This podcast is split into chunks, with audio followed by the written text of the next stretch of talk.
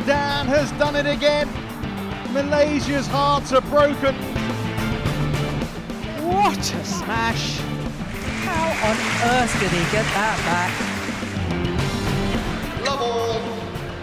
Play. Liebe Badminton-Freunde, wir haben ihn hier, den besten Coffee Cup Badminton-Spieler der gesamten Welt.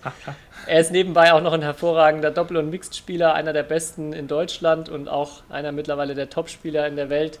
Marvin Seidel, herzlich willkommen, Marvin. Hallo, danke, dass ich da sein darf. Ja, und ich sehe, Kai freut sich mindestens genauso, der auch endlich jetzt mal ein bisschen was über Doppel und Mixed lernen kann, ne, Kai? Ja, endlich, endlich. Aber hier, äh, das will ich gleich mal klarstellen. Also ich habe mal mit Marvin Doppel gespielt. Vor, oh, Marvin kannst du dich noch daran erinnern, vor wie vielen Jahren Ja, das kann war? ich mich tatsächlich noch. Ich wollte es auch gerade erzählen. Ja, Es ja, war 2011 Dutch Junior. ja, so ungefähr. Ich habe es ich hab's nachgeschaut, sogar gegen wen wir gespielt haben und äh, extra das Ergebnis, weil es mich nochmal interessiert hat. Weil ich dachte eigentlich, wir haben nur ein Ah, das Spiel gehabt, aber wir hatten zwei tatsächlich. Wir hatten zwei. Also gegen Malaien haben wir auf jeden Fall gespielt. Ja, knapp verloren leider, knapp verloren. Knapp verloren. Aber Aber das erste Spiel weiß ich nicht mehr. Aber ich habe natürlich da in den keine Ahnung, 60 Minuten, die ich mit Marvin auf dem Feld stand, habe ich, hab ich ihm natürlich einiges beigebracht. Das war die Grundlage für meinen Erfolg, ganz klar. Ja. Genau. Danach ging es steil bergo- berghoch, auf jeden Fall. So viel dazu. Ja, wie gesagt schon, ähm, ich glaube, der erste Doppelspieler, den wir jetzt bei uns im Pod- Podcast haben, oder? Bisher Ja. waren es irgendwie immer nur Einzelspieler. Von daher, ja, ich bin auch sehr, sehr gespannt, mal äh, natürlich jetzt heute einen Blick auf äh, Doppel und Mix zu werfen, aber wir müssen mit der, mit der Frage aller Fragen anfangen, die, glaube ich, jeden beschäftigt. Wie viel Zeit hast du verbraucht, um Federbälle auf Kaffeetassen zu spielen oder in Kaffeetassen Ah, zu schießen? Es, es war schon ziemlich viel, muss man ganz klar sagen. Äh, ich habe es jetzt nicht mitgezählt, aber ich schätze, dass es so boah, 15 Stunden oder so insgesamt waren. Vielleicht 20. Kann schon sein, ja.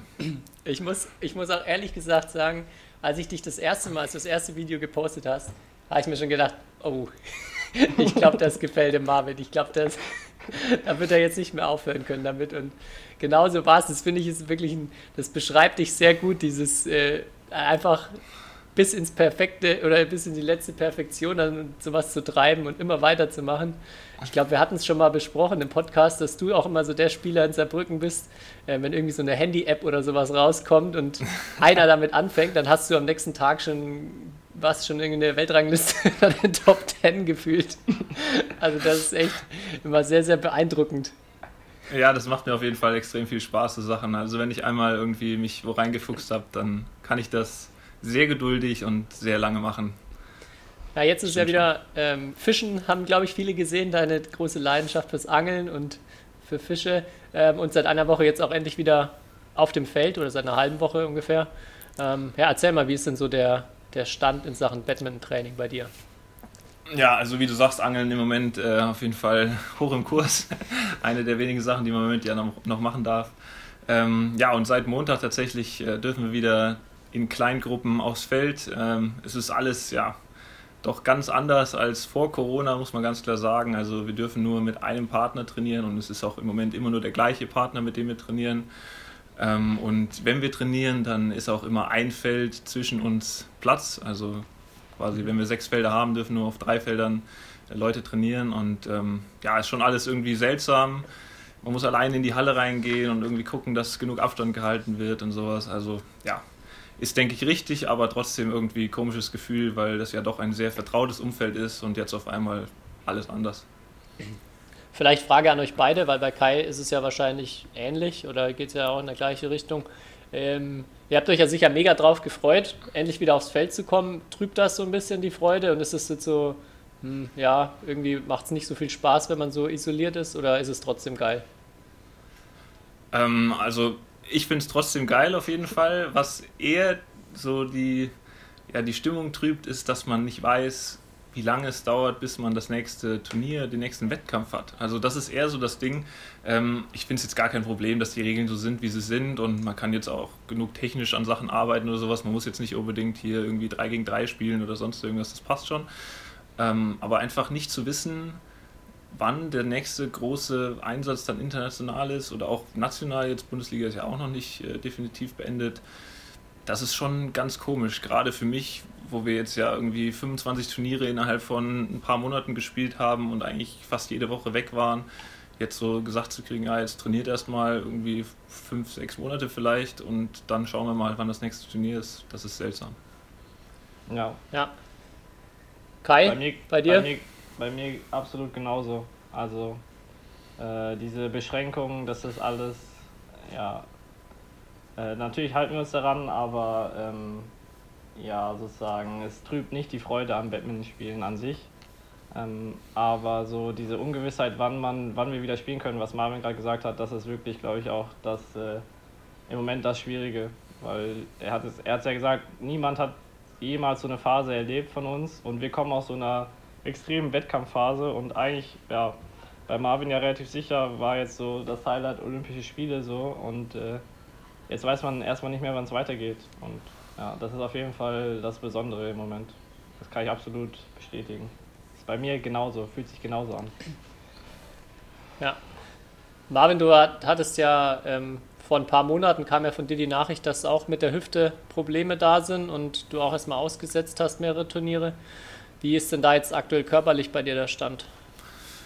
Ja, also erstmal muss man ganz klar sagen, die Pause hat gut getan. Das steht außer Frage. Ähm, ich hatte dann auch jetzt kürzlich nochmal einen Termin beim Orthopäden. Der war auch sehr positiv gestimmt, muss man ganz klar sagen. Ähm, also die ganzen Tests, die er gemacht hat, waren viel, viel besser als noch vor ein paar Monaten. Aber ja, das kommt halt eben auch wegen der fehlenden Badmintonbelastung, ist ja ganz klar. Ich habe mich natürlich fit gehalten mit Fahrradfahren und äh, Krafttraining und etc. Aber ja, diese Impacts, die fehlen halt einfach und das hat ja, definitiv gut getan.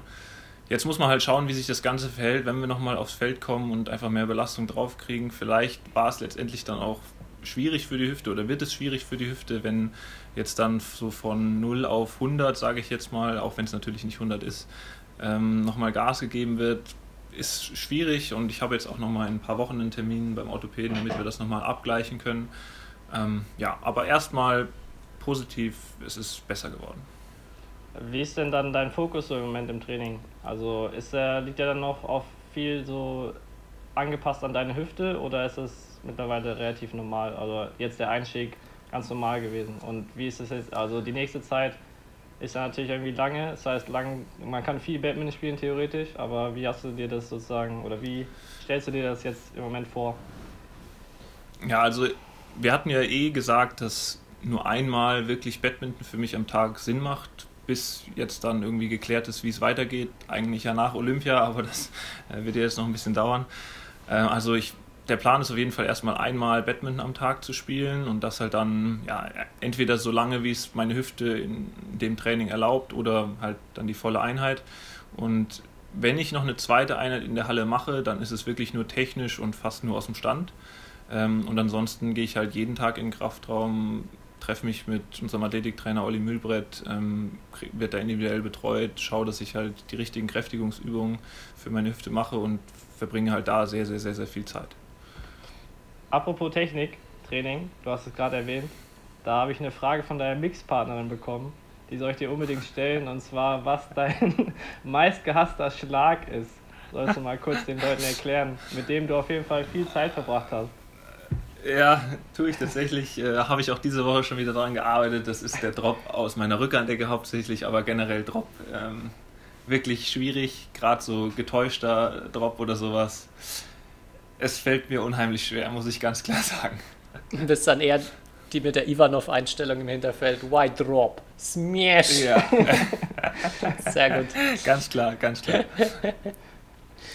Ja, ähm, du hattest äh, also du hattest du vor der, vor der Pause eigentlich nochmal Turniere gespielt? Du hattest, glaube ich, nochmal äh, auch äh, irgendwelche internationalen Einsätze gehabt, richtig?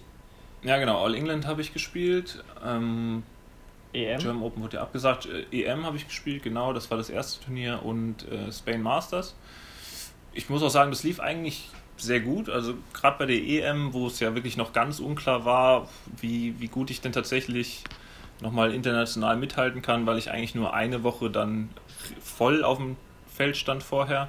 Ähm, davor ja nur Aufbau gemacht und Muskel, ja, Muskelpflege, sage ich jetzt mal. Ähm, ja, und dann gegen Astrup Rasmussen da letztendlich gegen Dänemark gespielt. Zwar verloren in zwei Sätzen, ja, vom Ergebnis vielleicht nicht, dass man sich, was man sich erhofft hat, aber von der Hüfte erstmal ganz positives Signal, dass es wirklich auch auf Top-Niveau zumindest zwei Sätze lang geht. Ähm, Spain Masters danach Viertelfinale auch völlig in Ordnung gewesen. Also ja, allem in allem war das eigentlich ein ganz guter Einstieg. Und dann kam halt eben Corona. Ja, vielleicht, dass du einmal kurz, ähm, wie ist so der Stand bezüglich Olympia, das du zusammenfasst? Also wie, also gehen wir mal davon aus, dass ähm, jetzt nicht eine komplett neue Quali gespielt wird, sondern dass wir entweder nochmal irgendwie die fehlenden Monate anhängen oder dass man jetzt einen Strich zieht. Wie wäre dann bei euch jetzt der Stand im Doppel? Ähm, ich glaube, wenn ich mich nicht ganz irre, stehen wir auf Platz 12 der bereinigten Weltrangliste. Ich habe es jetzt nicht nochmal nachgeguckt äh, und es ist auch schon eine Weile her, dass ich mir die Weltrangliste angeguckt habe. Ich glaube, das war das Letzte, an was ich mich erinnern kann. Ähm, und mit Platz 12 sind wir relativ safe dabei, auch wenn jetzt natürlich noch ein paar Turniere kommen würden dann, wenn die Quali irgendwie so ansatzweise fortgesetzt wird mit den sechs, acht Wochen, die noch fehlen. Ähm, von daher, ja, bin ich mir relativ sicher, dass wir uns qualifizieren werden. Auch wenn das natürlich immer schwierig ist, jetzt sozusagen und ja, natürlich mit ein bisschen Risiko behaftet ist, aber erstmal würde ich sagen, haben wir sehr gute Leistungen erbracht im letzten Jahr und ähm, damit sollte man sich auch qualifizieren. Da würde mich jetzt interessieren, weil ich glaube, das kann man irgendwie so sagen. Ich meine, als es ja darum ging, ob Olympia verschoben wird in dieser Zeit, ähm, da wurden, haben, hatten wir auch so eine Gruppe und da hast du so halb aus Spaß natürlich auch gesagt, ähm, bezüglich deiner Hüfte, du würdest dir wünschen, dass Olympia dieses Jahr stattfindet, weil es besser wäre für deine Hüfte. Äh, wie war es? Ja. Also warst du da, ja, ist es, hast du sozusagen jetzt die, den Ärger überwunden und äh, dass, dass es jetzt, wenn erst nächstes Jahr stattfindet? Ähm, oder wie, wie sieht es Ja, aus? also es, es war gar nicht so wirklich Ärger, den ich empfunden habe, sondern eher dieses, dieses Ungewisse, weil man hatte halt jetzt so einen ganz klaren Plan, ganz klaren Plan, okay, man probiert jetzt bis Olympia alles irgendwie hinzukriegen und ohne OP und äh, das schafft man schon irgendwie und zur Not gibt es dann halt noch eine Spritze irgendwie. Ähm, aber ja, jetzt ist es halt so, keine Ahnung, wie es mit der Quali weitergeht ob wir uns dann tatsächlich qualifizieren, es ist ja doch dann immer so, dass man doch irgendwie denkt, ah, vielleicht klappt es ja doch irgendwie nicht, auch wenn es nicht wahrscheinlich ist. Aber ist ja so und ähm, schaffe ich es wirklich noch anderthalb Jahre ohne OP bis Tokio 2021 ähm, und bin ich dann auch konkurrenzfähig, 100 Prozent. Es sind halt sehr, sehr viele Fragen offen. Ähm, von daher, ja, schwimme ich jetzt einfach so irgendwie ein bisschen rum und weiß nicht ganz genau, was ich fühlen soll, weil ja, es kann mir halt keiner irgendwie eine genaue Antwort geben. Und ich denke, dass das wird sich dann nochmal ein bisschen bessern, wenn es dann klar ist, wie es mit der Olympia-Quali weitergeht, dass man da halt dann nochmal irgendwie einen Plan vor Augen hat und weiß, was als nächstes ansteht und wann es ansteht. Aber ja, es ist, ist schwierig im Moment, ganz klar. Kai, du hast, äh, glaube ich, viele Zuschauerfragen bekommen, oder? Du hattest ja. auch eine Umfrage gestartet. Ich würde sagen, wir gehen mal in die äh, Zuschauerfragen, wo doch ja, sehr, sehr großes Interesse erstmal an dir bestand, Marvin. Ja, okay. Ja, es Bin war, gespannt. Es war interessant. Also ich würde sagen, äh, ein Drittel der Fragen waren so sportlich, ein Drittel ging über Angeln und ein Drittel über seine äh, Kaffee Cup Challenge. Aber bei der Kaffee Cup Challenge, da wollte ich eigentlich vorhin schon nachfragen, weil du ja gesagt hast, du hast 15 Stunden damit verbracht und am Ende hast du ja ein Video gemacht, wo sozusagen man ja die erfolgreichen Versuche äh, gesehen hat. Aber da kam nämlich einmal die Frage, gab es auch irgendwas, was du versucht hast, was wirklich nicht geklappt hat? Äh, oder was du dir vorgenommen hattest zu machen, aber es hat einfach nicht geklappt? Gab's ja, da irgendwas? das gab's. Ich habe auch einmal in meiner Story gepostet, ich weiß nicht, ob ihr es gesehen habt. Äh, das war drei Bälle jonglieren. Oh ja, das habe ich gesehen. Und ja und alle drei hintereinander in die gleiche Tasse dann zu werfen, aus dem Jonglieren quasi heraus. Ja. Ich habe ich hab viele gute Versuche gehabt und ich habe es auch ein oder zweimal geschafft, dass beide, also die beiden ersten Bällen reinfallen und der dritte dann auf den zweiten Ball fällt und rausfällt, aber ich habe es nie geschafft, dass tatsächlich alle drei Bälle in der gleichen Tasse drin landen. Das also wenn es einer schafft, stark, Ich habe es nicht geschafft. da könnt ihr Marvin noch toppen, ja. Ja, Aber du hast es ja gerne. bis in, die, bis in die Sportschau auf Facebook geschafft, habe ich gesehen. Ja, richtig. War noch mehr, noch mehr Dinge, wo du Rückmeldungen vielleicht auch über außerhalb der Badminton-Szene gekriegt hast?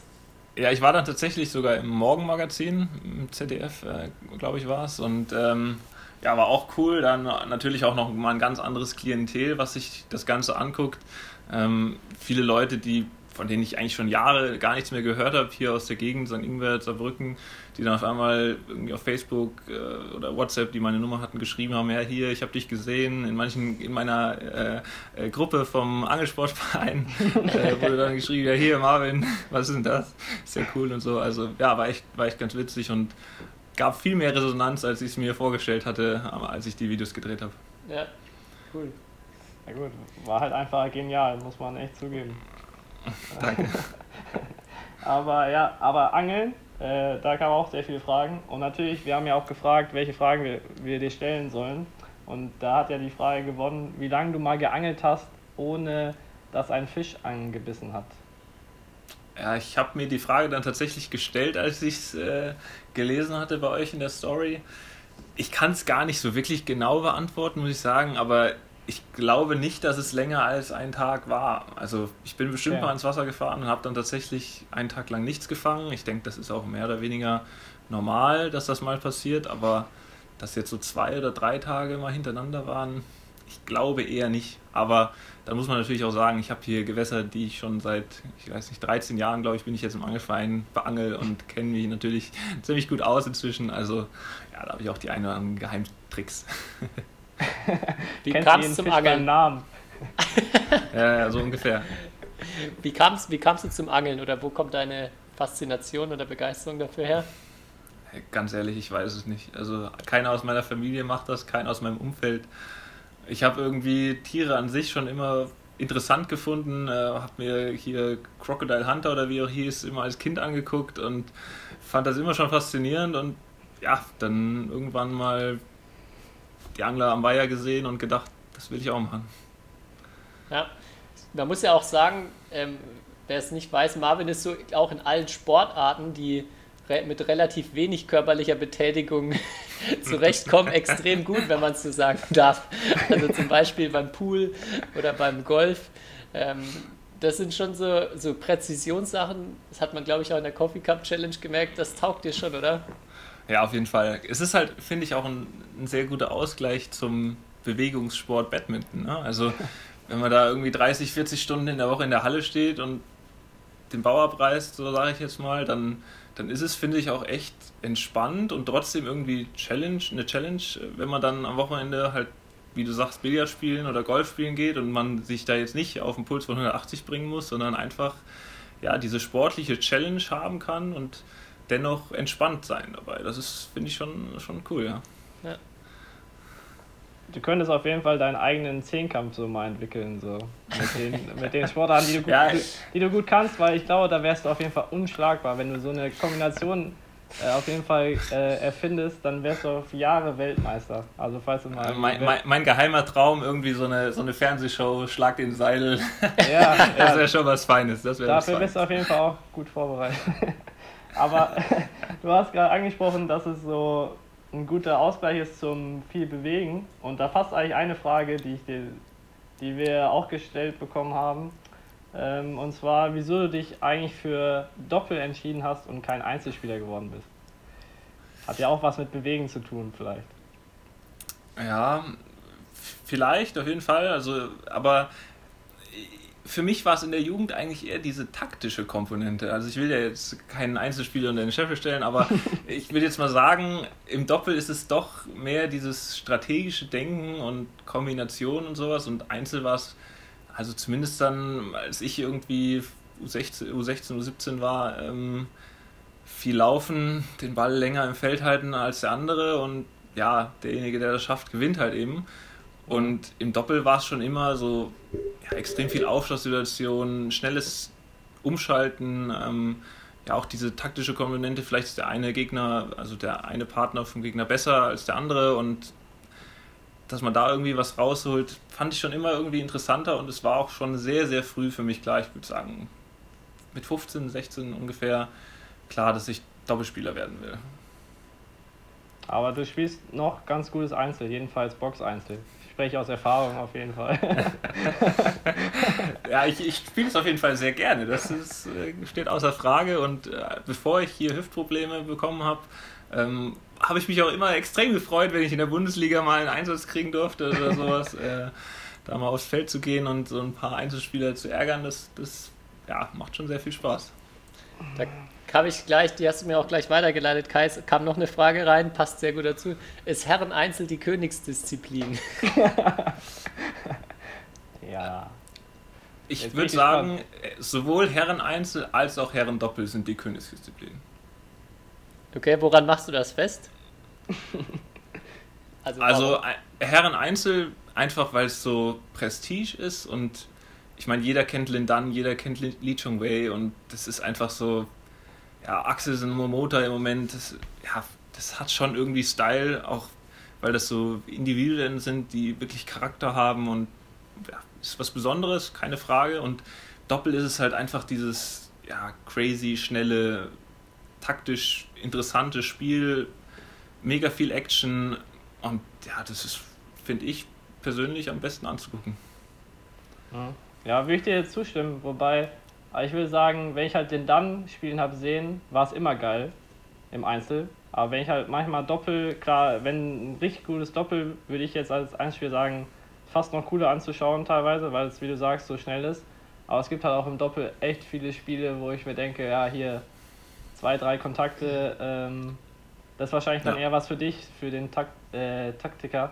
Äh, aber für mich, der so irgendwie äh, dann mehr aufs große Ganz schaut, dann äh, denke ich mir immer, ja, okay, äh, ist, sind halt einfach zu kurze Ballwechsel. Aber ansonsten würde ich dir da absolut zustimmen. Ja, das kann ich auch völlig verstehen, wenn man da sagt, so ja, hier ist nur 1 bis 4 und gerade wenn die Halle vielleicht noch schnell ist und ein bisschen windig, dann sind im Doppel schon öfters mal sehr kurze Ballwechsel, stimme ich absolut zu. Und dann ist es auch anstrengend irgendwie zu gucken, weil wenn man sich dann so hundertprozentig auf das Taktische fokussiert, dann sieht man vielleicht so die eine oder andere Finesse, ja. aber ja, ist dann für den Laien auf jeden Fall ja, nicht so schön anzugucken. Aber ich denke, im Einzel zum Beispiel gibt es auch oft so Spiele, wo dann zwar extrem lange Ballwechsel sind, aber dann letztendlich doch nur kurz, kurz, ja. lang, lang, so. Ja, also, ja, ich weiß nicht, ob das dann viel besser ist. Ja, vor allem, wenn der Ballwechsel dann irgendwie bei 4 zu 13 oder sowas ist und es geht eigentlich ja, um nichts gerade. Ja. Aber das würde mich jetzt interessieren. Ähm, ich habe vom Gefühl, würde ich sagen, dass die Doppelballwechsel in den letzten ein, zwei Jahren länger geworden sind. Also ich habe das Gefühl, es gibt mehr lange Ballwechsel. Stimmt das oder täuscht das? Also darauf habe ich jetzt nicht wirklich geachtet, muss ich gestehen, aber ich persönlich konnte feststellen, dass die Bälle insgesamt ein bisschen langsamer vielleicht geworden sind auf der Tour.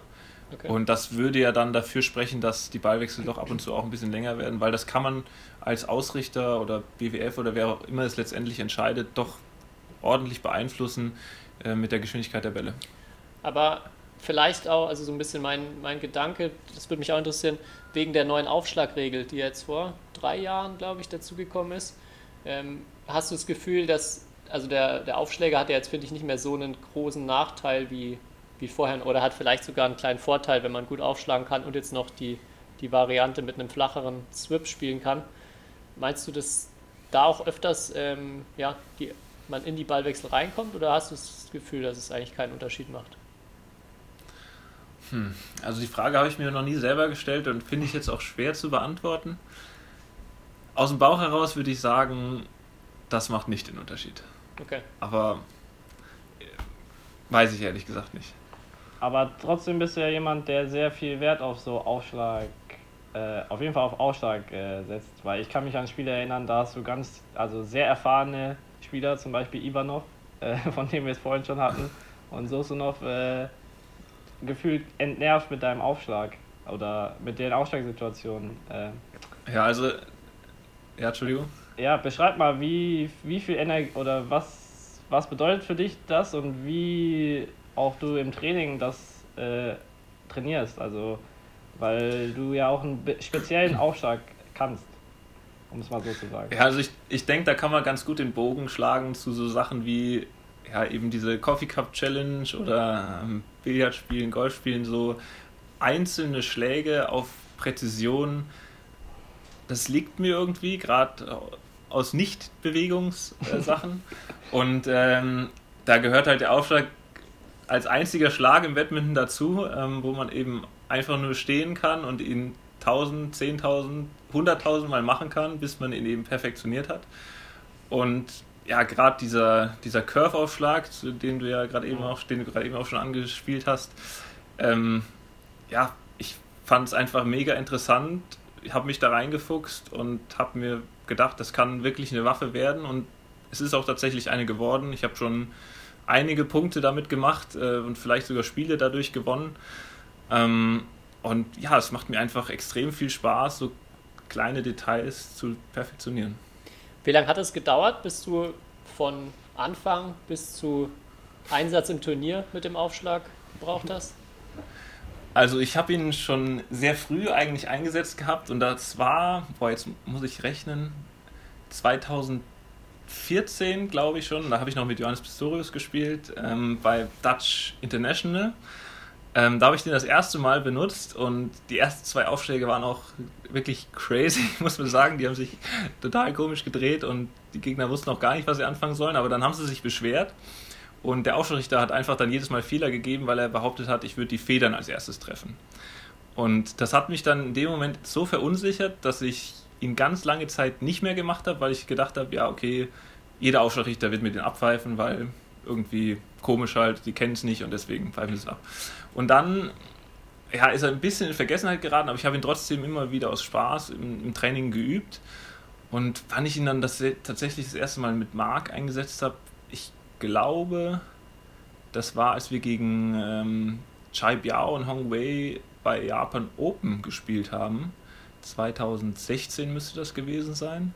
Da haben wir jetzt, wo ich mich daran erinnere, auch gewonnen sogar. Das lag jetzt zwar in dem Fall nicht am Aufschlag, aber das war das erste Mal, wo ich gedacht habe, okay, daraus könnte tatsächlich sowas werden, ähm, dass man das international auch benutzen kann. Und dann kam ja sowieso hier Kevin Sukamuljo, der das nochmal ein bisschen anders, aber auf jeden Fall ja, in die Welt hinausgetragen hat und wo das jeder irgendwie so ein bisschen probiert hatte. Und ich hatte halt eben den Vorteil, dass ich das schon ein paar Jahre vorher auch mal für mich einfach immer geübt hatte und dann hatte ich auf jeden Fall den, den Ehrgeiz, das nochmal mehr zu machen. Und ja, ich denke ab 2017 ungefähr habe ich das dann sehr, sehr viel gemacht. Wer ist so der beste Aufschläger der Welt aus deiner Sicht? Oh, oh, beste Aufschläger der Welt. Ähm, also zum Aufschlag gehört ja nicht nur der Aufschlag an sich, sondern auch die Deckung danach. Und da würde ich sagen, an einem guten Tag Hendra Setjavan.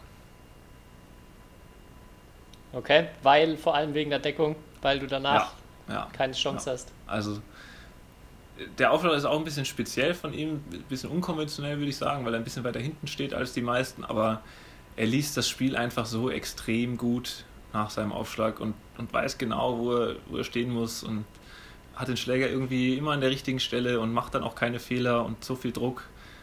Also würde ich schon sagen, Hendra Setjewan an einem guten Tag ist, ist der Beste in der Aufschlagssituation. Kai, hast du noch eigentlich Fragen von den Zuschauern? Sonst. Äh, puh, muss ich mal schauen. ich habe noch eine Frage von äh, Marvins Doppelpartner äh, Mark Lamsbuch bekommen.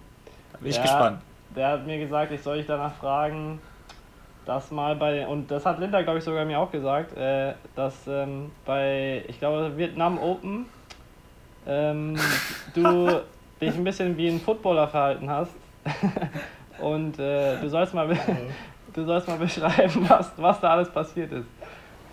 Okay, also das muss man sagen, ist im Nachhinein wirklich die witzigste Geschichte, die mir jemals auf einer Badminton-Tour passiert ist.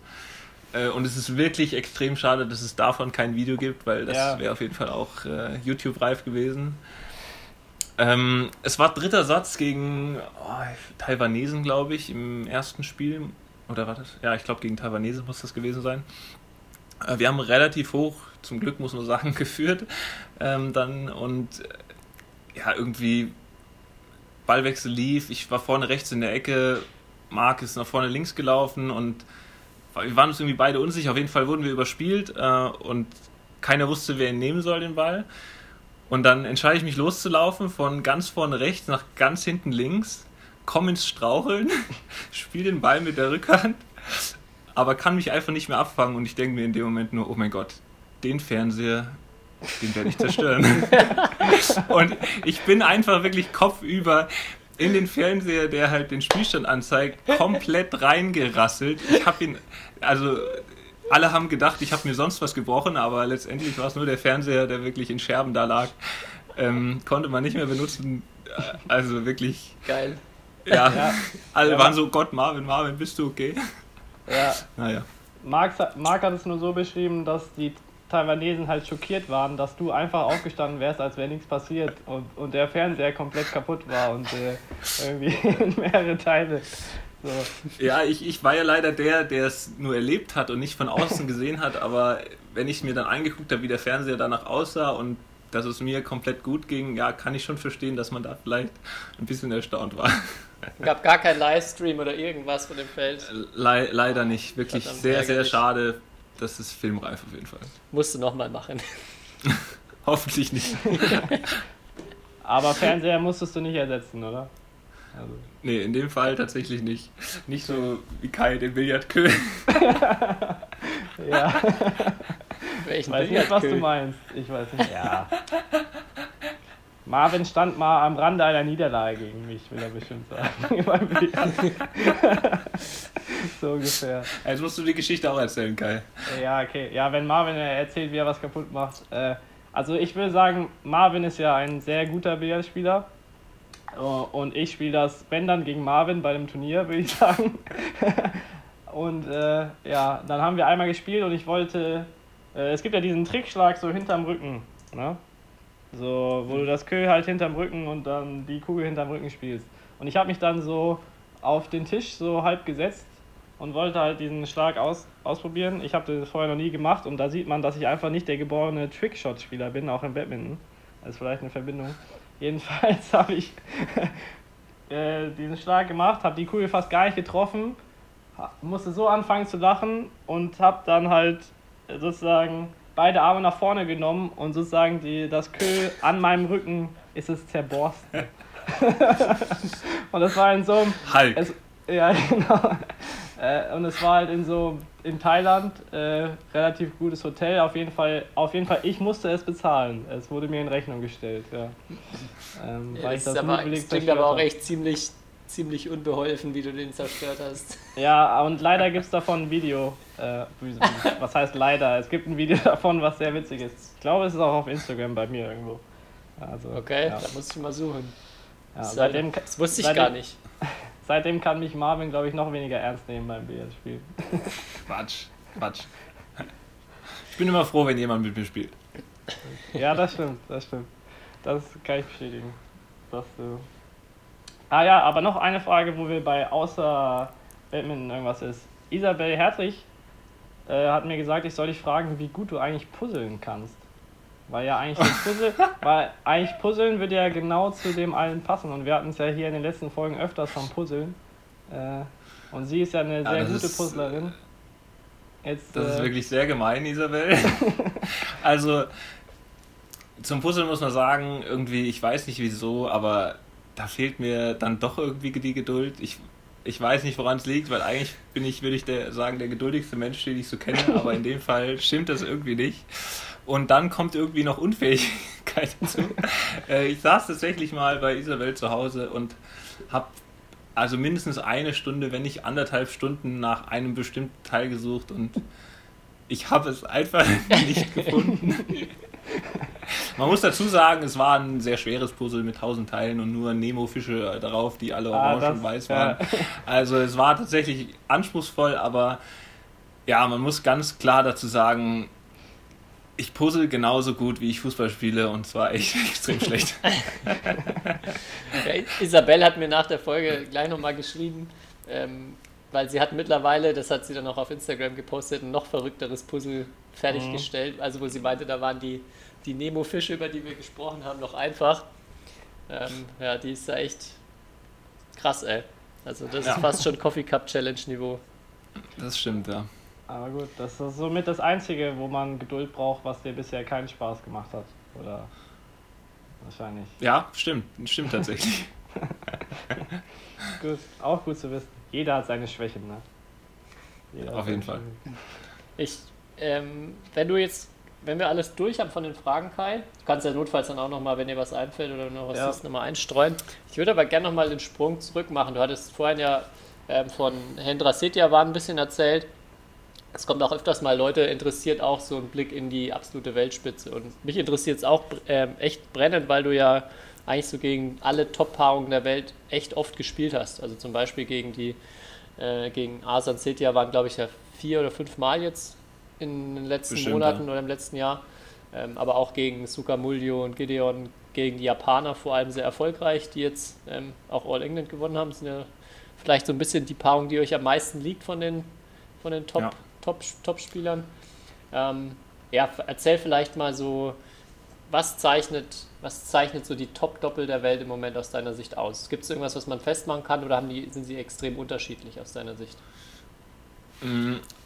Ja, sie sind einerseits extrem unterschiedlich, aber man, es gibt natürlich auch immer Gemeinsamkeiten und das ist zum einen ganz klar die Fehlerquote. Also in diesem Übergangsbereich Drive, äh, Netzspiel, machen die einfach wirklich so wenig Fehler im Vergleich zu uns. Wir müssen dann schon wirklich einen einen Top-Tag haben, wo einfach irgendwie auch alles mehr oder weniger läuft und dann, dann können wir da mithalten. Aber wenn wir gerade mit den Indonesiern in dieses schnelle Spiel gehen, da ja, ziehen wir einfach in 90, 95 Prozent der Fälle den kürzeren. Und deswegen geht es dann für uns immer eher über diese taktische Komponente und nicht so sehr über Racket Speed und äh, wir, wir powern die aus. Ähm, ja, und dann Aufschlusssituationen, zumindest bei Gideon Zuckermulje und Asan Setya, waren auch einfach wirklich unglaublich stark.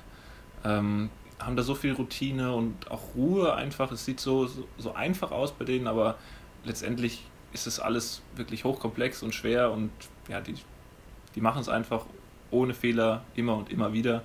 Und ich denke, das ist der größte Unterschied zwischen Top 5 und alles, was danach kommt, dass sie einfach in diesen diesem schnellen Spiel 1 bis 4 Situationen so unglaublich stark sind.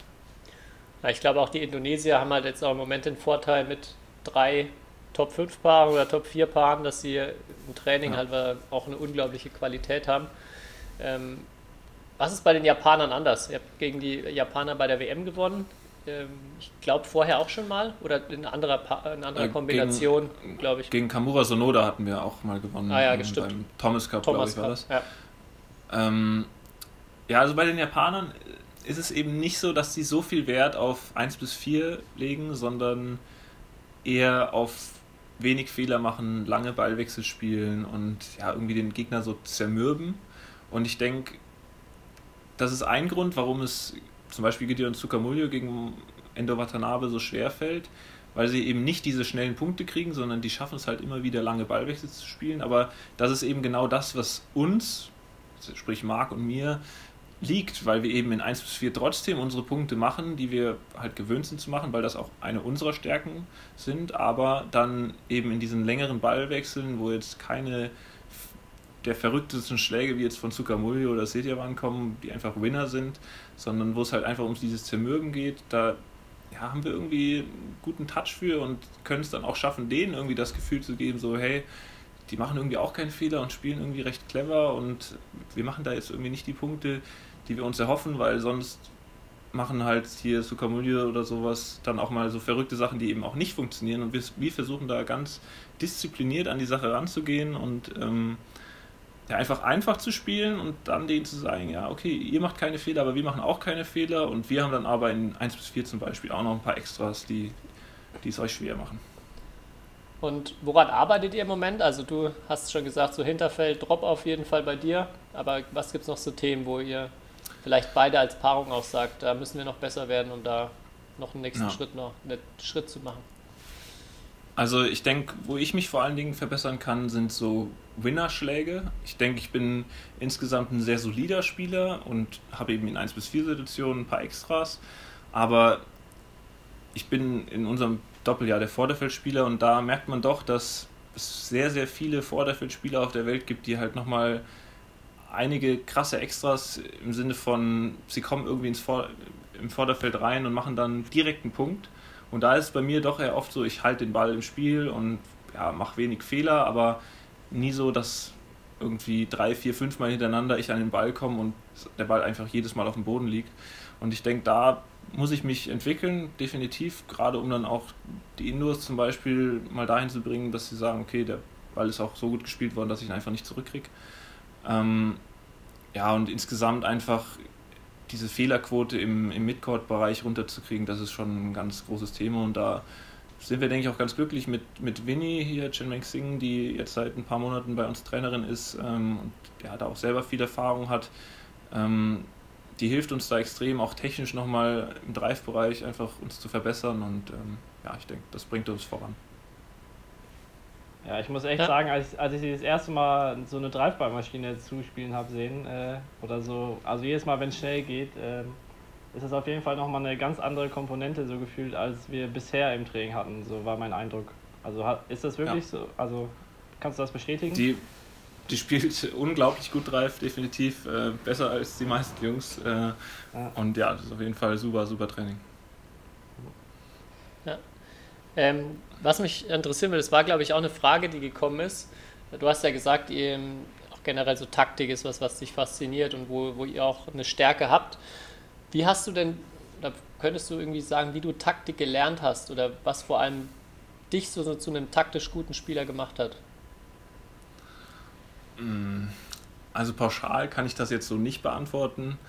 Ähm, ich habe natürlich immer viele Matches geguckt einfach. Also ich glaube, das hat Marc auch schon mal erzählt, ich weiß nicht mehr genau, Marc Ja. Ziebler, ähm, dass es einfach von vielen Badminton schauen, dass das in der Jugend einfach extrem hilft, um einfach so ein, ein gesamtes Bild zu haben und zu sehen, was ist alles überhaupt möglich und ähm, ja, wo wäre es jetzt vielleicht doch klüger gewesen, irgendwie den Ball nicht so hart zu spielen oder einfach sich aktiv Gedanken darüber zu machen. Und das habe ich mir immer schon gemacht und ähm, habe mir auch immer dann nach den Spielen überlegt, ja, hier, was hätte ich vielleicht anders machen können? War das, war das wirklich so clever, was ich jetzt da probiert habe? Und dann auch einfach mal auszuprobieren. Ich denke, Trial and Error ist da immer eine gute Sache, dass man halt wirklich bewusst in die ganzen Spiele reingeht, weiß, mit was für einem Plan man gerade spielt und den dann auch zu verändern, wenn es nicht klappt.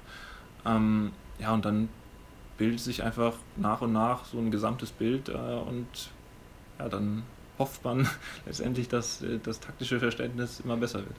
Aber es klingt jetzt so, also das war jetzt erstmal eigentlich alles, was du für dich selber erstmal gemacht hast. Ähm, hast du auch so von Trainerseite, also was ihr im Training gemacht habt, Erinnerungen dran, irgendwas, wo du sagst, hey, das hat mir, die Art von Training hat mir irgendwie geholfen, Taktik besser zu verstehen? Mm, Also es gibt ja sowas wie zum Beispiel Angriffssysteme und äh, damit habe ich persönlich mich immer sehr wohl gefühlt. Das heißt, klare Strukturen vorzugeben und die Stärken und Schwächen dieser Strukturen zu kennen. Also wenn man jetzt zum Beispiel im deutschen Badminton kriegt man ja viel so Tunnelangriff oder breiter Angriff beigebracht.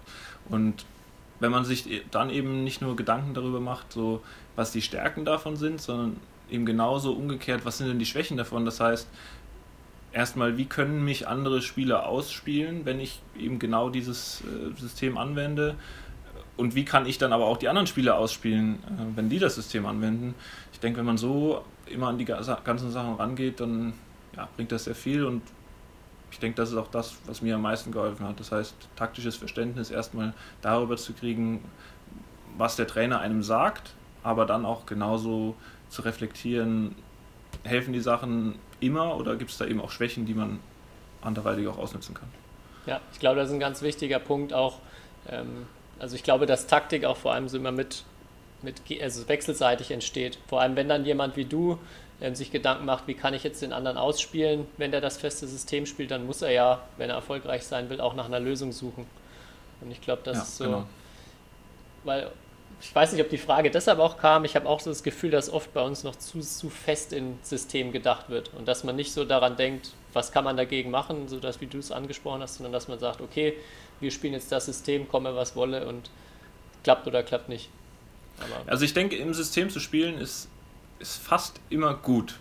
Also es gibt natürlich Spielertypen, für die funktioniert das irgendwie nicht, aber prinzipiell für die ganz große Breite der Spieler, jetzt gerade Amateurspieler auch, würde ich sagen, ein festes Sys- System zu haben, ist sehr, sehr hilfreich. Aber man muss sich eben immer im Klaren darüber sein, dass jedes System auch seine Schwächen hat und entweder damit zurechtzukommen, dass es halt eben dann im Moment so ist, dass der Gegner eben, wenn ich jetzt immer in den Tunnel gehe und er schafft, die Crosscourts Apfel zu spielen, dass das eben ein Problem ist und das zu akzeptieren oder halt eben sagt, ja okay, dann im Spiel, ich stelle jetzt das System um und verändere es. Ja. Ja, Kai, ich glaube, noch was dazu? Ja, nee, ich glaube, es ist ganz wichtig, was jetzt halt auch so rüberkommt, wo Marvin sich, glaube ich, auch so ein bisschen auszeichnet.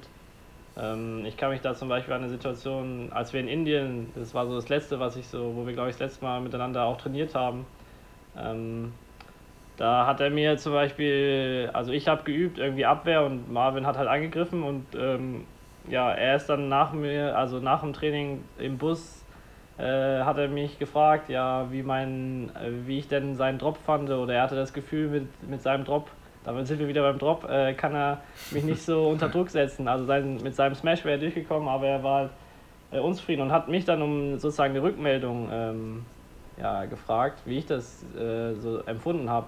Und das ist auf jeden Fall was Besonderes auf jeden Fall. Und das, äh, glaube ich, was extrem wichtig ist, weil ich, also das machen nicht viele, auch nicht auf dem jetzt so internationalen Niveau, wo wir spielen, dass sie so wissbegierig sind und auch immer sozusagen eine Rückmeldung wollen. Und daran sieht man ja auch, dass er sich mit den Themen auseinandersetzt. Und ich finde, das ist so eine wichtige Eigenschaft. Und das hat ja auch Marc eigentlich bei uns im Podcast auch gesagt, dass er dass halt, warum mache ich was, äh, Lösungen zu finden immer ähm, und halt auch so eine Rückmeldung ähm, mit anderen, also entweder mit dem Trainer oder mit den Trainingspartnern. Und so, als ich noch in Saarbrücken war, ähm, ja, hatte ich auch immer das Gefühl, dass Marvin da halt extrem aufmerksam ist, also eine extreme Aufmerksamkeit für hat. Und das halt für sowas extrem hilfreich ist. So, jetzt bin ich fertig mit meiner Lob Lobrede, aber äh, das, äh, das war so mein Eindruck. Ähm, und es kann, also wenn wir jetzt dabei sind, ähm, sozusagen den Leuten da draußen also sozusagen Hilfe zu geben, dass, dass es halt mehr so eine Interaktion wird mit, mit den Trainingspartnern, mit den Coaches und ja, man selbst natürlich sich hinterfragen muss, aber halt dann auch sein eigenes Bild so mit äh, Leuten ähm, vergleichen muss. Und das immer hilft auf jeden Fall. Das ist so mein Gefühl. Ja, und ich denke, da ist es auch ganz wichtig, eben zu wissen, dass, dass jeder Schwächen hat und dass auch einzugestehen. Also ich weiß, dass mein Drop nicht besonders gut ist. Jetzt in dem Fall ist es der Drop, aber es kann auch jeder andere Schlag sein, ganz egal. Und dann eben auch, ja, ich möchte jetzt nicht sagen Mut, aber irgendwie ist halt einfach zu machen, zu sagen, ja hier, Kai war es jetzt in dem Fall, ja, was, was meinst du, was könnte ich besser machen? Einfach immer wirklich sich selbst Sachen einzugestehen und dann auch sich nicht zu schön zu sein, um zu sagen, ja hier, kannst du mir vielleicht weiterhelfen, weil ich denke, nur so schafft man es langfristig besser zu werden. Ja. Du bist aktuell, ich hoffe, ich, ich täusche mich jetzt nicht, aber du bist aktuell der Einzige aus dem Saarland, der auch in Saarbrücken am Stützpunkt ist, beziehungsweise an irgendeinem Bundesstützpunkt. Ähm, und richtig, es gibt ja, ja es gibt erstmal, oder Saarland ist jetzt auch erstmal nicht so die Gegend, wo man sagen würde, außerhalb vom USP, also vom Erwachsenenbereich, dass jetzt da so viele ähm, ja, Nachwuchsstützpunkte oder so ein die perfekten Bedingungen sind, um erstmal in die Spitze zu kommen. Wie würdest du so deinen, also wie würdest du sagen, hast du es geschafft, jetzt aus der Jugend als jetzt in die deutsche Spitze zu kommen, einer der Top-Doppelspieler zu werden? Also erstmal glaube ich, im Saarland sind doch relativ gute Strukturen. Ähm, auch wenn vielleicht die Masse an Spielern fehlt und im Moment vielleicht auch die wirklich motivierten Spieler, aber prinzipiell fand ich persönlich es sehr angenehm, im Saarland ja, groß zu werden, sage ich jetzt mal, gerade als Badmintonspieler, weil verhältnismäßig für so ein kleines Land viele Ressourcen da sind, einfach allein schon, weil da eben der Nationalstützpunkt ist und ähm, dadurch allein schon viele Trainer und aber auch ehemalige Spieler zum Beispiel da sind, mit denen ich auch viel trainiert habe, zum Beispiel Michael Helber, damals habe ich Mhm. wirklich viele Einheiten als 13-Jähriger, 12-Jähriger gemacht, weiß ich gar nicht mehr genau. Roman Spitko hat mich trainiert, also das sind ja wirklich Namen im deutschen Badminton, die, die haben was drauf. Ähm, und ich denke, davon habe ich zum einen viel profitiert, aber eben auch davon, dass ich auch damals schon immer bei den Erwachsenen zugeguckt habe. Also damals war es noch so, dass die Erwachsenen von, ich glaube, fünf bis sieben trainiert haben und die Kleinen, nenne ich es jetzt mal, haben immer direkt danach im Anschluss trainiert und ich war oft um sechs, halb sechs da und habe dann einfach eben das ganze Training von den Erwachsenen geguckt. Ähm, und ja, da habe ich auf jeden Fall, auch wenn es damals vielleicht noch nicht so bewusst passiert ist, wie es heute passieren würde, aber ich habe auf jeden Fall Sachen gelernt, ähm, wenn es nur Bewegungsabläufe sind, die man einfach sieht, die man vorher noch nicht kannte. Und dann muss ich ganz klar sagen, äh, hat mir Hans-Werner Niesner in meiner Jugendzeit sehr geholfen. Da bin ich meinen Eltern auch sehr dankbar, dass sie mir das ermöglicht haben. Ich bin auf sehr, sehr vielen ja, Trainingscamps von Hans-Werner gewesen, ähm, der mich auch technisch geprägt hat, ganz klar. Ähm, wird jetzt vielleicht ein bisschen traurig sein, dass ich den Stockdrop von ihm nicht so perfektionieren konnte. Noch nicht.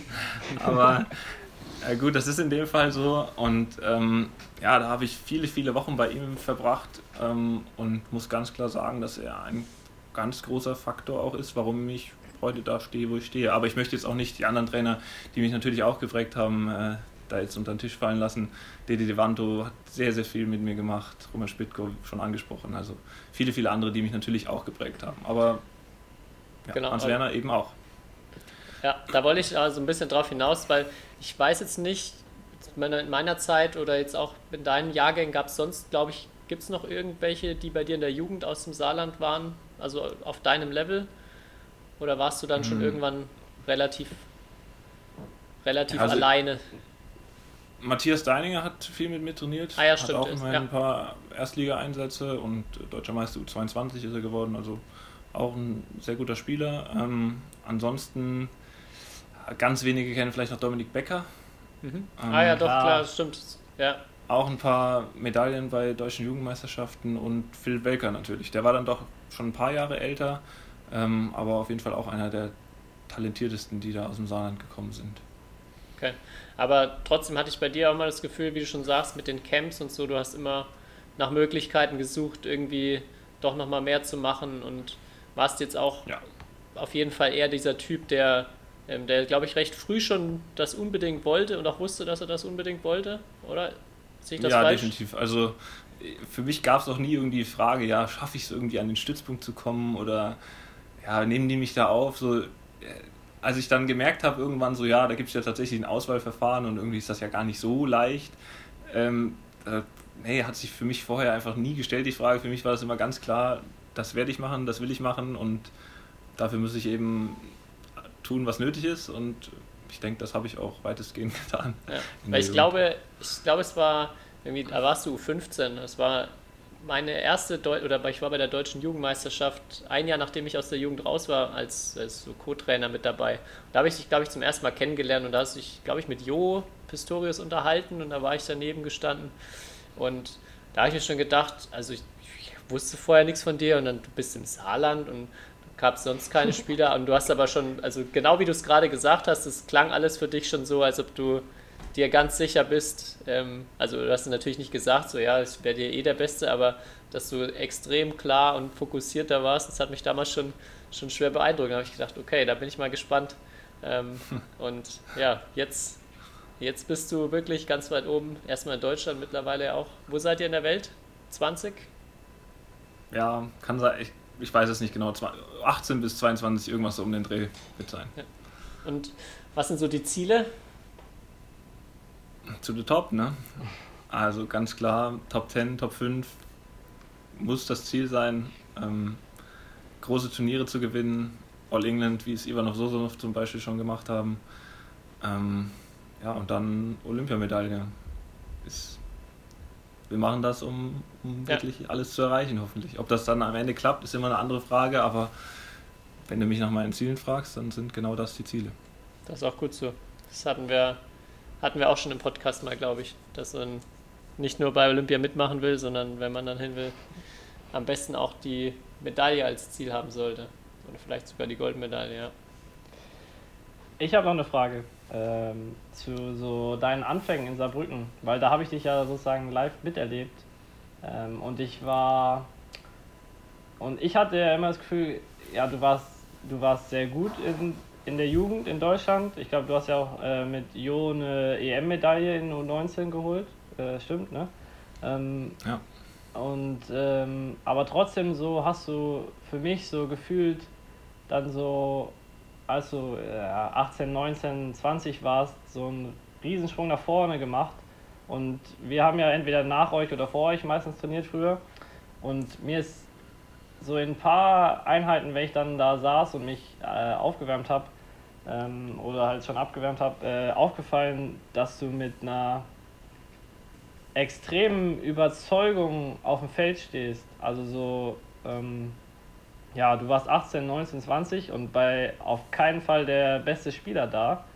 Ähm, aber du hattest irgendwie so die Ausstrahlung, dass äh, ich hatte immer das Gefühl, ja, oder man hat das Gefühl bekommen, ja, okay, der Marvin weiß, wenn er jetzt noch drei Einheiten, oder gefühlt hat sich so, es hat sich so angefühlt, noch drei Einheiten und der Marvin weiß, er wird besser als die anderen, weil er sich halt so verhält. Und du hast dich immer so verhalten.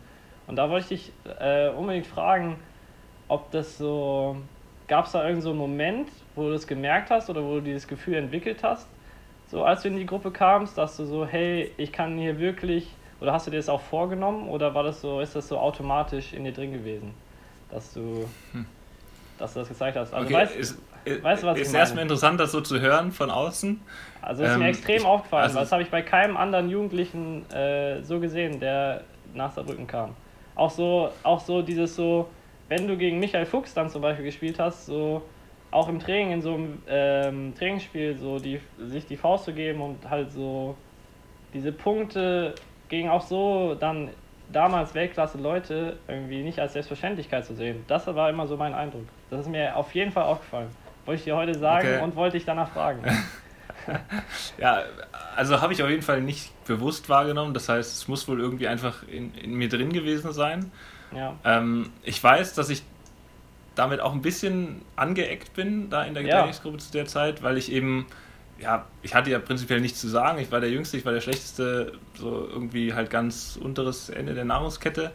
Ähm, und ja, es gab da auch das eine oder andere Problem, weil ich halt eben immer sehr aufbrausend, sage ich mal, und habe immer auch meine Meinung dazu gesagt, wenn es mal eine Diskussion gab. Und ja, war willig eben einfach, mich zu verbessern. Und ähm, ja, bewusst habe ich nicht gemacht. Es war, es war einfach in mir drin und ich bin glücklich darüber, dass es so war, weil letztendlich hat sich das ausgezahlt, aber ja. mehr kann ich dazu nicht sagen. Ja, weil ich, ich habe das eigentlich angesprochen, weil du bist für mich so das Perf oder eines der sehr guten Beispiele, dass sozusagen sich durch diese Überzeugung dann was entwickelt und nicht so um, also nicht umgekehrt. Weil ich bin mir sicher und auch damals hätte, hätten sehr viele, die auch vom Badminton Ahnung haben ähm, und dich mal so auf einem Turnier jetzt hätten spielen sehen, nicht gedacht, dass du mal Deutschlands bester Doppelspieler bist. Ähm, aber wenn man dich da im Training gesehen hat, würde ich sagen, so und dann ein paar Mal beobachtet hat, äh, würde ich sagen, ist es irgendwie kein, keine Überraschung. Und du bist, also, das war für mich so, auf jeden Fall so, auch jetzt im Nachhinein, als ich jetzt wusste, wir nehmen die Folge auf, äh, und dann habe ich nochmal über dich so ein bisschen nachgedacht. Ähm, ist das so das Prägende, was, ich so, was mich so an dich erinnert. Diese Über dass du schon mit 18, 19 diese Überzeugung hattest und die jetzt halt auch immer noch hast, aber sich durch die Überzeugung erst das so entwickelt hat. Und das finde ich faszinierend. Freut, freut mich sehr zu hören, Kai. Danke für die lobenden Worte. Habe ich ähm, schon mal ähm, sowas Nettes gesagt, Tobi, hier? Ich weiß, weiß nicht, du überschlägst dich heute eh an Lob. Ey. Ich glaube, der, ja. der, Marvin, der Marvin hatte doch irgendwas versprochen hier. Der, ich glaube, der will es wieder gut machen, dass ich nicht in seinem Bundesliga Dream Team war. Ah, oder so. Oder du lässt ihn einfach beim nächsten Mal beim Billard gewinnen. Ja. Das auf keinen Fall. Das auf keinen Fall. ich lasse nie jemanden irgendwo irgendwie freiwillig ja, gewinnen. Da muss man sagen, Fall. Marvin ist auch ein schlechter Verlierer bei sowas. Oder, das, also er, was heißt ein schlechter Verlierer? Nein, nein, das, äh, das, äh, ich muss mich korrigieren, er verliert nicht gerne. Also man merkt, ja, er das, gewinnt das lieber. Stimmt. Was ja auch nicht ja, so schlecht ist für den Sport. So, so vielleicht, vielleicht war das die innere Überzeugung, ich will einfach immer gewinnen und deswegen muss ich alles geben. Vielleicht war das der Grund, ja. warum ich im Training immer Vollgas gegeben habe. Ja. Ich hätte noch eine, eine Sache, vielleicht jetzt auch nochmal mit, nochmal zurück auf Saarland, vielleicht war es da jetzt auch ein Vorteil oder du bist ja auch mehr oder weniger ein bisschen langsamer in die Trainingsgruppe reingekommen als normal, oder? Also du bist ja. nicht, du hast ja dann schon früh anfangen können, mal ein, zwei Einheiten mitzumachen und vom Gefühl würde ich sagen, dass das ja vor allem bei vielen auch erstmal das Problem ist, so von ihrem normalen Nachwuchsstützpunkt ähm, dann sofort an den Olympiastützpunkt zu wechseln und das Training einfach ein ganz anderes Level ist. Äh, war das für dich, hast du gefühlt auch dadurch einen besseren Einstieg gehabt dort als manche anderen? also ganz klar, muss ich definitiv so sagen, die Trainingsgruppe in der Jugend im Saarland war, ja, es gab zwar natürlich einige gute Spieler, aber erstens waren das keine Doppelspezialisten und zweitens einfach ganz weit weg natürlich vom Spitzenniveau Deutschlands, Europas. Ähm, und da muss ich sagen, bin ich Jakob Heu, der damals Chefbundestrainer war, extrem dankbar. Ähm, nach meinen ersten Erfolgen U17, glaube ich, war das, oder U19. Weiß ich gar nicht mehr genau. Ich glaube, U19 Six Nations habe ich da gewonnen gehabt. Ähm, hat er gesagt: Hey Marvin, ich finde es gut, was du das, wie du das machst. Ähm, bist ein cooler Typ ähm, und du darfst jetzt zweimal die Woche, das war immer montags und mittwochs, mittrainieren und ich habe mich gefreut wie Bolle. Man kann es, also ich kann das gar nicht beschreiben. Jetzt weiß ich, wie es 16 war, ich, also es muss 17 gewesen sein. Ähm, und ja, es hat den Einstieg dann später in Saarbrücken auf jeden Fall viel, viel leichter gemacht, weil zum einen hat man die Leute halt schon ein bisschen kennengelernt und man wusste auch, wie das Training an sich strukturiert war. Man wusste, okay, ich bin auf jeden Fall der Schlechteste. Das, das Tempo ist einfach viel, viel höher. Du musst Vollgas geben, um da irgendwie mithalten zu können. Und ja, ich bin extrem dankbar, dass ich dieses ein Jahr oder anderthalb Jahre waren es sogar machen durfte, um, um mich da zum einen natürlich in dieser Zeit damals schon zu entwickeln, aber um dann auch einfach den einfacheren Einstieg zu kriegen, später in, in der Trainingsgruppe dann voll dabei zu sein. Ja. Kai, du hast die Flasche stehen. Achso, ich habe Wir haben immer ein Signal bei uns, wenn jemand eine Frage stellen will. Und bei Kai ist die Flasche. Und jetzt habe ich mich darauf verlassen, dass du noch eine Frage parat hast. Ich hätte noch zwei ich war so abschließende fasziniert. Fragen. Ich habe fasziniert einfach zugehört. Ich habe es vergessen Ja. wegzuführen. Ich hätte noch zwei abschließende Fragen. Eins, was ich immer eigentlich alle Spieler frage am Ende. Oh, der Klassiker. der Klassiker, ja. Ähm, was gibt es denn so an Spielern, also an, an allen Top-Spielern, denen du jetzt schon begegnet bist auf Turnieren oder gegen die du schon auf dem Feld gestanden bist, dass sie irgendwie gemeinsam haben? Vielleicht jetzt auch mal aus der Doppelsicht. Du meinst, was alle Spieler gemeinsam haben? Oder? Ja, oder also vielleicht gibt es ein, zwei Ausnahmen, aber du wirklich sagst, so, das ist durch die Bank was, das zeichnet für dich jetzt vielleicht im, Top, im sagen wir mal im Doppel und Mixed einen Top-Spieler einfach aus. Es muss nicht unbedingt eine Badminton-Fähigkeit, es kann auch eine Persönlichkeitseigenschaft sein, die irgendwie so eine als Gemeinsamkeit für dich heraussticht. Mm, Zwei Sachen, der Wille zu siegen und Trainingsfleiß. Also der Wille zu siegen, ich denke, gut, das ist, setzt man irgendwie voraus, aber es gibt immer noch irgendwie manche, wo man sich immer nicht so ganz sicher ist, ob die jetzt wirklich gewinnen wollen auf dem Feld ähm, oder zumindest nicht alles dafür geben. Ähm, aber die totalen Topspieler, die machen das eben. Ähm, und Trainingsfleiß, gerade bei den Asiaten, unglaublich, was die für ein Pensum abreißen. Also auch auf den internationalen Turnieren, egal ob sie gewonnen haben oder verloren haben das Spiel, die standen da vielleicht gerade eine Stunde auf dem Feld und wir wären komplett am Ende, wenn wir da vom Feld kommen würden und würden uns erstmal dehnen und sagen, puh, gut, dass wir das überstanden haben. Und die gehen halt dann einfach nochmal aufs Feld und trainieren härter und machen nochmal irgendwie ein paar Jump Smash oder da einen Technikbereich. Und am Anfang war das total schockierend für mich. Inzwischen ja, machen wir das auf jeden Fall auch, weil wir einfach gesehen haben, okay, wir müssen das machen, weil wenn wir es irgendwie schaffen wollen, da Anschluss zu finden oder eben noch an denen vorbeizuziehen. Es geht eben nicht ohne das, es geht eben nur um Wiederholungszahl und ähm, ja, ganz klar, Trainingsfleiß ist bei allen Topspielern sehr, sehr vorhanden. Okay. Letzte Frage. Kai, ich äh, glaube, es war von, jetzt von Jan Niklas die Frage. Wir haben immer so eine Ah. Fragenkette gestartet. Und zweimal, wenn wir einen Spieler als Gast haben, kriegt er am Ende die, die Frage vom Vor, Vorgänger gestellt und darf dann eine weitergeben. Und die Frage von Jan Niklas war, glaube ich, du sollst einfach jetzt mal deine drei Top-Instagram-Accounts von Badminton-Spielern oder Persönlichkeiten ähm, nennen oder als Empfehlung rausgeben. Okay, ähm, Anders Garov Rasmussen auf jeden Fall. Kei- keine Überraschung. Sehr, sehr witziger Typ, ganz klar. Ähm, Kim Astrup macht es auch sehr, sehr gut. Ich denke, der geht das ein bisschen professioneller, sage ich jetzt mal an. Äh, hat auch immer noch die eine, die eine oder andere witzige Sache dabei, aber ja, postet einfach viel und auch interessante Sachen. Und als drittes natürlich Seidelmann. Ähm, boah, dritter Account. Mm, noch ein Däne ist irgendwie blöd, Victor Axelsen, wenn ich jetzt sagen will. Macht es natürlich auch gut. Ähm, dritter Account fällt mir nicht ein, weiß ich nicht. Ja, erzählen wir Seidel. Marvin, weil du hast ja auch eine ganz, Okay. gute, ganz gute Challenge gehabt. Genau. Wär mach- wieder, machen wir sind das. wir wieder am Anfang der Folge. Folgt mir auf Instagram. Da schließt sich der Kreis. Ja, dann vielen, vielen Dank, Marvin, dass du dir auch jetzt so zu später Stunde, wir haben jetzt schon Viertel nach neun, ähm, dir die Zeit genommen hast und mal bei uns vorbeigeschaut hast. Wir, wir wussten ja Spaß. schon, dass du äh, selber auch Fan bist und uns gehört hast. Da war es natürlich nur eine Frage der Zeit, dass du auch mal bei uns dabei bist.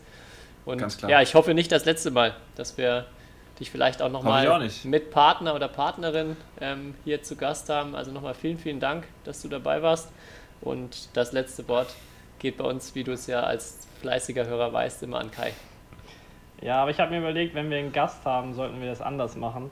Und ähm, ich habe eh noch eine Frage, weil ich fand die eigentlich so genial und äh, wir haben die ja zur Wahl gestellt, aber ich muss sie dir einfach stellen und du musst jetzt am Ende kurz antworten, ähm, ob Raphael Beck den härtesten Smash der Welt hat.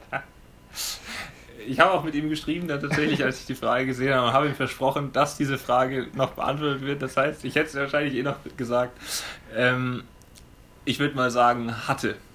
Hatte. okay. Wer hat ihn überholt? Bitte? Und Wer hat ihn überholt? Wer hat ihn überholt?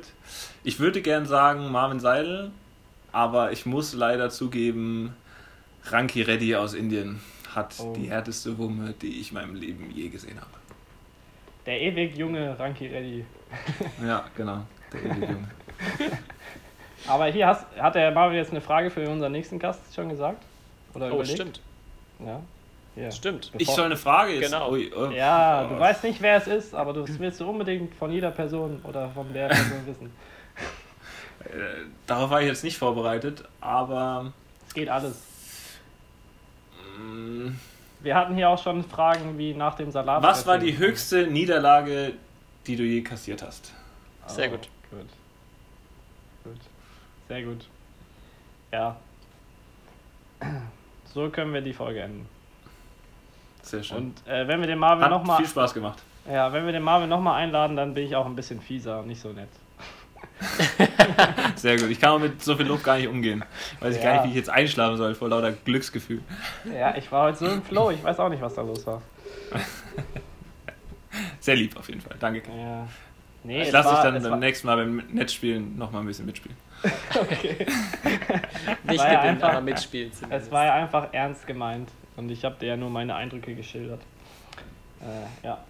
Aber nee, hat Spaß gemacht und äh, ja, ich hoffe, man trifft sich wieder in dieser Runde. Hoffe ich auch. Ja, Macht's Bleibt gut. gesund. Schönen Abend euch noch. ja ciao. Ciao, ciao. Ciao. History is made. Lin Dan has done it again. Malaysia's hearts are broken. What a smash! How on earth did he get that back?